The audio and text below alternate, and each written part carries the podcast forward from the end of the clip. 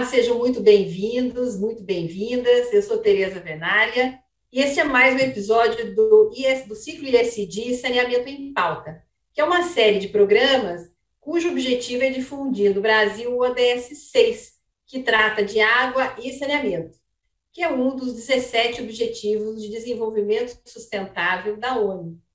E há quase dois anos eu recebi o convite do Pacto Global para ser porta-voz no Brasil do ODS 6, Água e Saneamento, com a missão de dar visibilidade aos desafios e às boas práticas relacionadas à preservação dos nossos recursos hídricos. E é disso que se trata o ciclo ISD. E é com super prazer estar aqui com o Carlos Pereira, que é diretor executivo da Rede Brasil do Pacto Global e chairman do Conselho das Redes Locais do Pacto na América Latina e do Caribe. E a sessão de hoje nós vamos falar sobre os impactos positivos, os desafios e o papel das empresas diante da agenda dos ODS. O Carlos, ele é formado em Química, mestre em Ciências Ambientais pela Universidade de São Paulo, e depois de uma passagem pela PwC, foi líder de sustentabilidade na Votorantim Cimentos e depois na CPFL Energia. Ele também é, foi membro de diversos comitês executivos e consultivos, como o da Alliance for Integrity, Instituto Ethos, a 3M, Planeta Sustentável e do Comitê de Responsabilidade Social da Fiesp. Carlos, muito obrigado por estar aqui conosco hoje. Tereza, uma alegria. Tema aqui, como você sabe, eu gosto muito de conversar, ainda mais com você. Um prazer enorme. Prazer é todo nosso, Carlos. E para a gente começar, vamos iniciar falando de crise hídrica.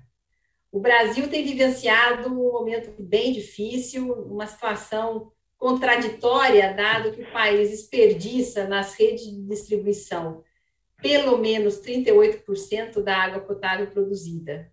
São 7.500 piscinas olímpicas, Carlos, por dia, e que nós perdemos, e esse volume anual seria, capaz, é, seria capaz de atender 63 milhões de brasileiros, ou seja, quase um terço da população.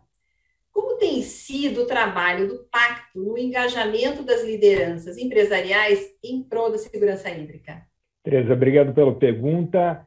A gente precisa engajar as empresas com relação a esse tema da segurança hídrica, como você bem comentou. Né? O problema está posto e o problema ele é transversal. Aprendo muito com vocês da BRK.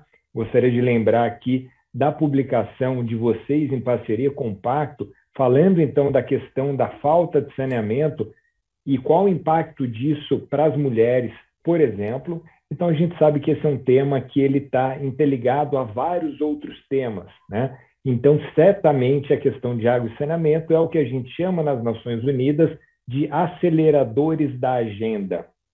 Ou seja, é um tema que ele acelera outros, né? Ou quando ele vai mal, claro, ele faz com que a gente afunde em outros temas, como por exemplo a questão de gênero, educação, saúde, etc, etc, etc. E no pacto, então, desde 2013, a gente tinha já o que a gente chamava de grupo temático de água e saneamento, e muito para promover essa discussão, promover a agenda de água e saneamento no Brasil. Tá?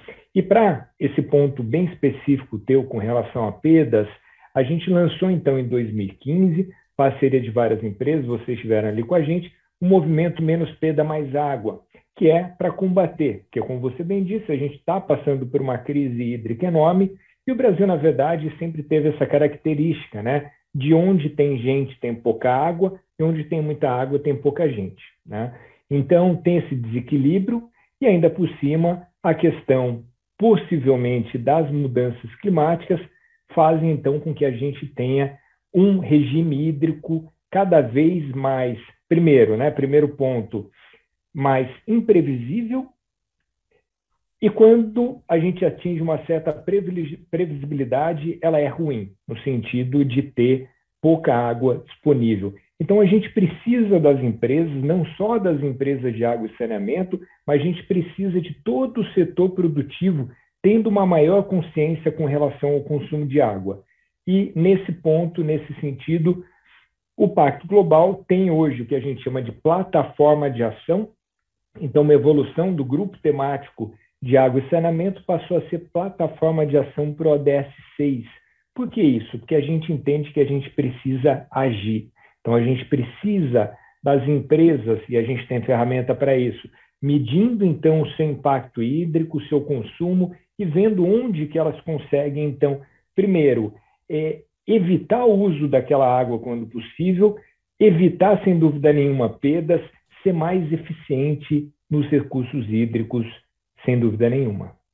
O pacto, Carlos, sem dúvida, o pacto e você tem tido um papel fundamental para trazer essa discussão e tem sido, de fato, um grande parceiro nosso na divulgação da, das questões de perda e do saneamento, mas, sem dúvida nenhuma, a questão de, de restrição hídrica, o estresse hídrico, vai além da, de, de uma empresa de água e saneamento, como você bem disse, olhar toda a cadeia produtiva daquelas indústrias que têm na água um consumo é, elevado. Né?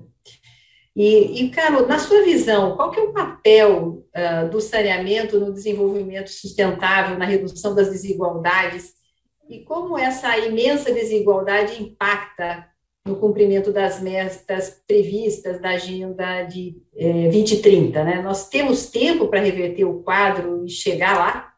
A gente tem tempo, sem dúvida nenhuma, de reverter esse quadro é, não é um desafio simples, né? Por isso que comparam muitas vezes o desafio do atingimento das metas dos ODS 2030 à ida à Lua, né? Que foi aquele desafio ali colocado pelo John Kennedy e até hoje, né? A gente usa a, o, o, o jargão de moonshot, né? Porque de fato era uma coisa impensável, né? A gente não tinha tecnologia para chegar lá, era muito pouco tempo era muito dinheiro e um tipo de colaboração que a gente nunca tinha é, imaginado fazer, né? Pois a gente conseguiu e a gente conseguiu antes do que a gente imaginava, né? Ou seja, é possível. A gente vê agora na pandemia, por exemplo, que está fazendo piorar todos os problemas que a gente tem, e menciono brevemente aqui alguns, alguns como, por exemplo, a questão de desigualdade, que você bem trouxe, a questão da pobreza, mais especificamente, a questão de acesso à saúde, enfim, vários indicadores que vêm piorando ao longo desses últimos anos, tá? E piorou de maneira muito significativa agora por conta da pandemia. Então, é, o desafio, ele que já era grande, ficou maior ainda. Mas a gente tem como reverter, né? Se a pandemia ela piorou esse desafio, deixou ainda mais desafiador, por outro lado, ela mostra que a gente consegue, em colaboração com todos os setores da sociedade, sociedade civil, governos, empresas, a gente consegue, com essa cooperação, atingir coisas inimagináveis, como, por exemplo, chegar a uma vacina para uma doença desconhecida em menos de um ano. Né? Então, a gente consegue chegar lá. Agora, quais são os desafios e trazendo para a questão de saneamento aqui? Como eu comentei anteriormente, a gente sabe que o saneamento é central. E não é porque eu estou falando com você, Teresa, que sabe que tem uma admiração muito grande, não só pela BRK, mas pela figura Teresa, por você, é, mas a gente sabe que é, quando a gente fala em ODS, a gente fala que eles são interligados, indivisíveis, né? ou seja, a gente tem que olhar todos eles, a gente não pode olhar um só sem considerar os outros. O que eu quero dizer com isso? Quando eu olho água, eu não estou falando só de água. Tá? Se eu for trabalhar a água positivamente, como eu disse anteriormente, eu vou atingir necessariamente educação, a questão do acesso ao trabalho, a questão da economia, gênero, enfim, todos os outros ODS. Tá? Agora, uma coisa que a gente tem que ter em mente, que é por isso que a gente chama de acelerador da agenda. E, de novo, não é porque eu estou falando com você, pelo setor que você trabalha, mas eu realmente considero que se a gente pudesse selecionar dois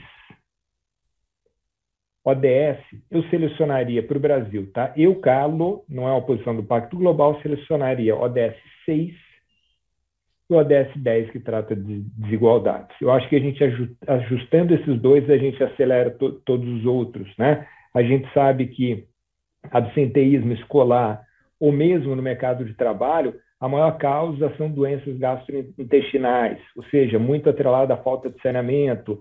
A gente sabe que o gráfico de mortalidade infantil ele é 100% coincidente, ou seja, ele é muito parecido com o gráfico de saneamento básico. Tem um, um, uma, uma, uma casualidade ali muito grande. Então, a gente precisa, a economia, né? A gente sabe que muito no Brasil ainda a gente encontra é, é, esgoto a céu aberto. A gente sabe que empresa que vai ter desejo de chegar naquela localidade não tem, né? Isso eu aprendo muito com vocês, os estudos que vocês fazem, né? Então a gente sabe que o saneamento ele é vital para o desenvolvimento do país, sem dúvida nenhuma.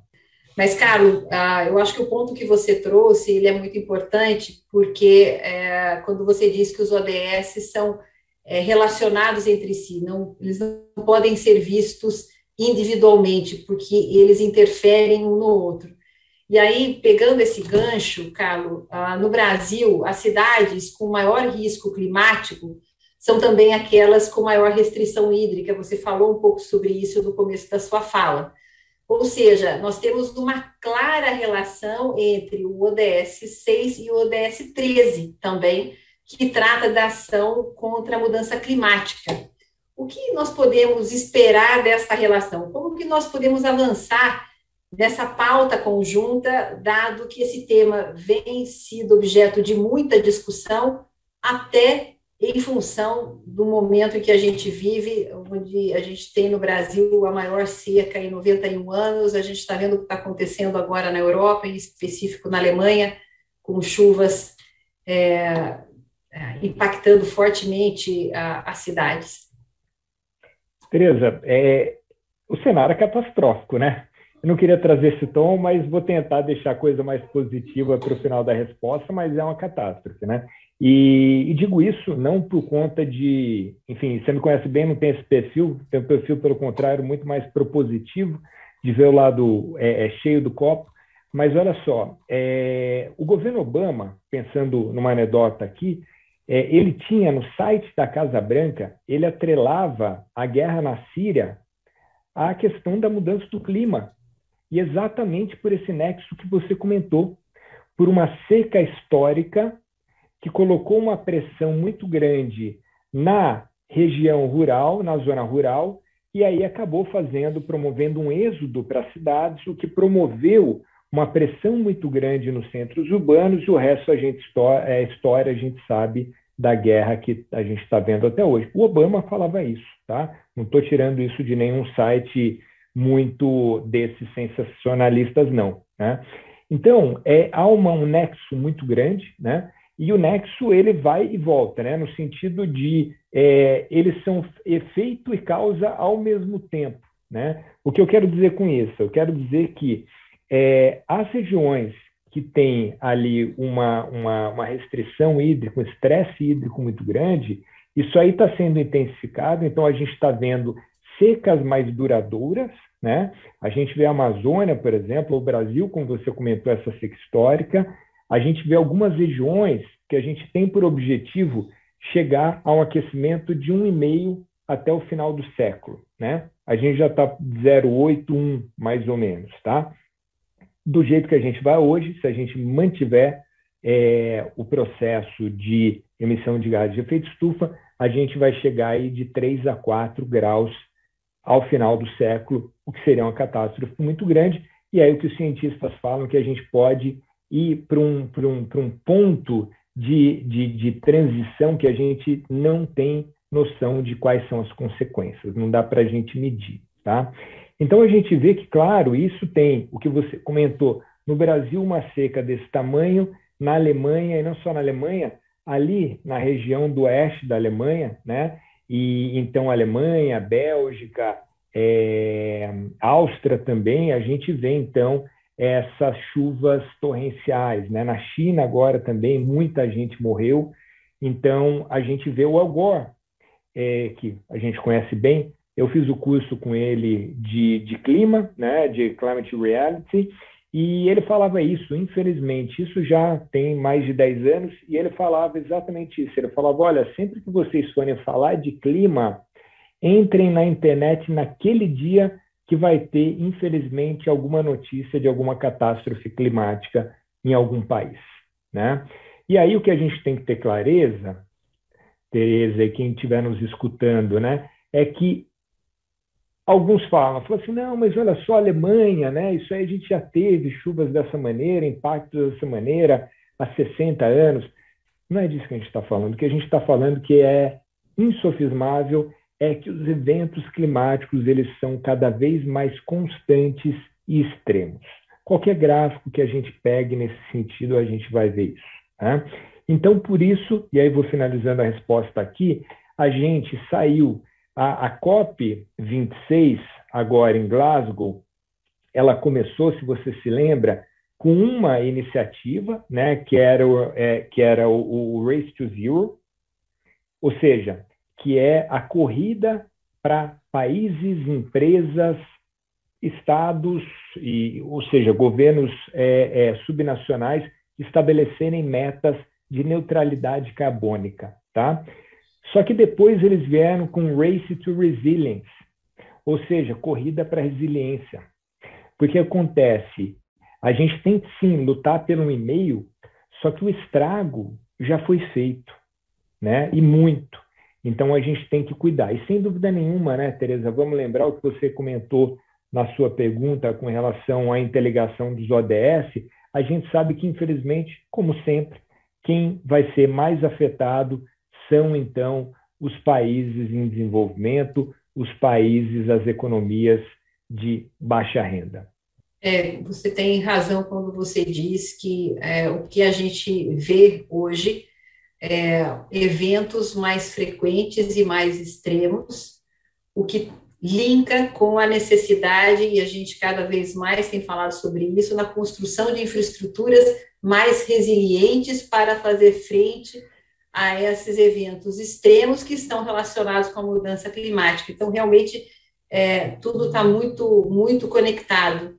E, e, Carlos, recentemente, o Pacto Global afirmou que o único ODS que o Brasil alcançaria até 2030 seria o da energia limpa.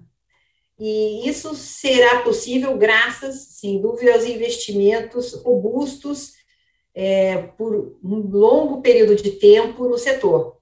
Como você vê os avanços é, no ODS 6, água e saneamento, já que no ano passado nós tivemos a aprovação do novo marco regulatório, com investimentos robustos sendo previstos para os próximos 10, 15 anos, e quais são os outros ODSs na sua visão, estão mais avançados?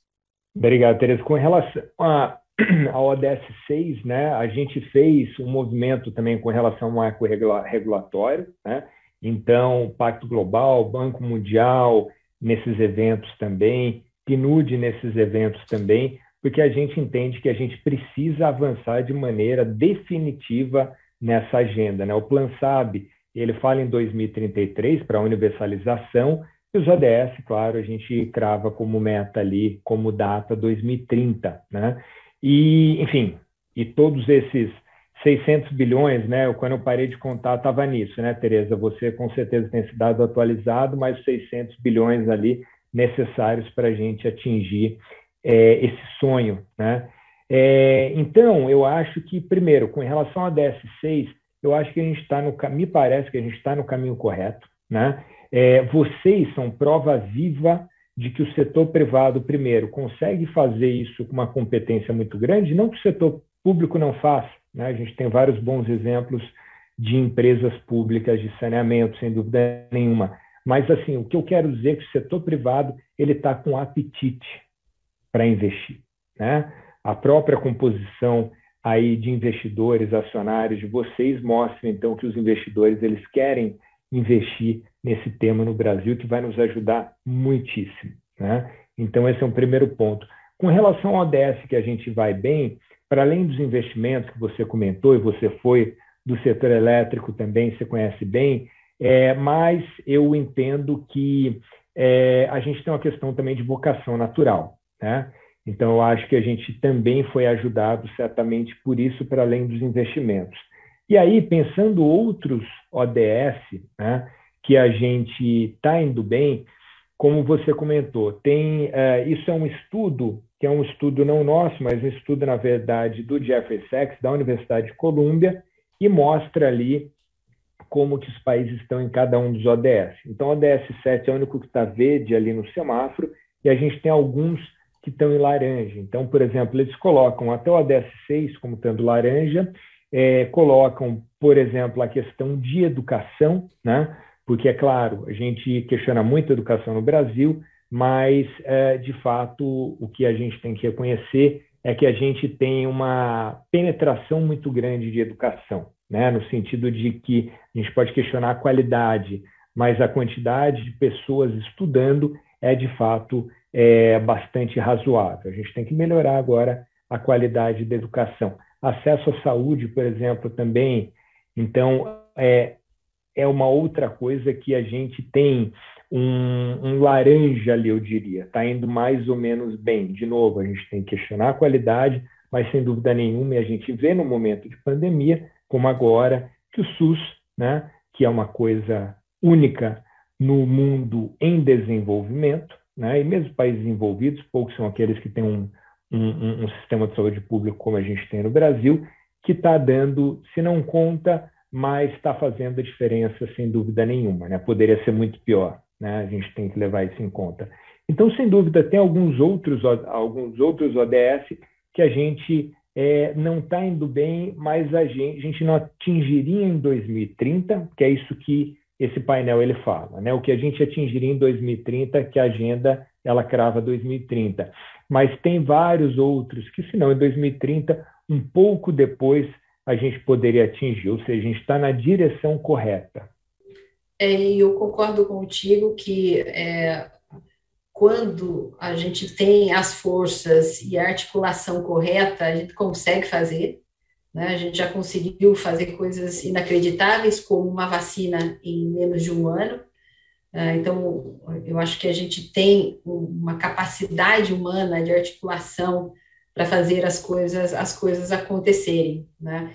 E a partir da aprovação do marco regulatório é extremamente desafiador. O número já é mais de 700 bilhões de reais de investimento, portanto, algo em torno de 50 bilhões de reais ao ano de investimento daqui até a meta de universalização, que é 2033 e que, de fato, se a gente chegar é, próximo disso, a gente já terá dado um salto inequívoco é, na sociedade brasileira, não só na saúde, no meio ambiente, na educação, porque, é, como você bem colocou, e os nossos estudos apontam, o saneamento está diretamente relacionado às questões de saúde, educação e também de, de meio ambiente.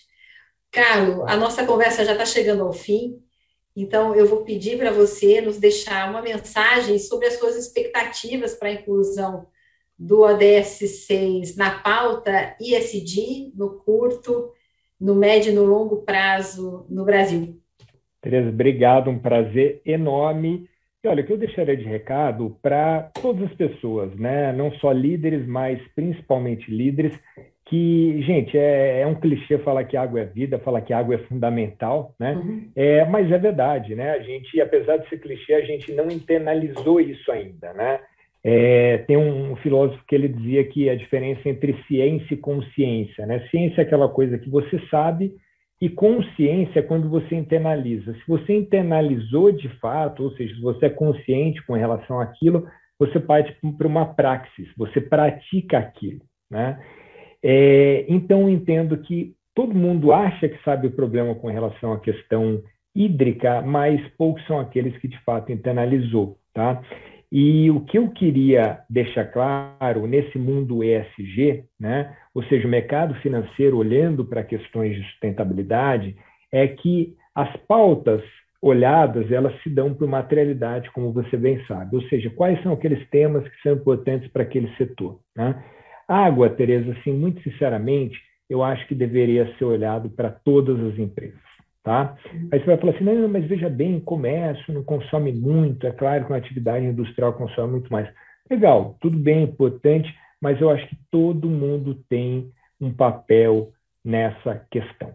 Tá? E eu acho que as empresas, como a gente bem sabe, os líderes, como, como a gente bem sabe, você é com muita alegria ali uma líder nossa de impacto, a gente sabe que as empresas, lideranças empresariais têm um papel de educação muito forte, são reconhecidos por isso, né? Têm maior confiança, são muito mais confiáveis para a população do que líderes, é, é, é, é, do que políticos, né? Então, por isso que eu acho que seja a empresa que for, da área que for, do setor que for, tem que ser, tem que olhar com cuidado e tem que ser responsabilizado na questão de água.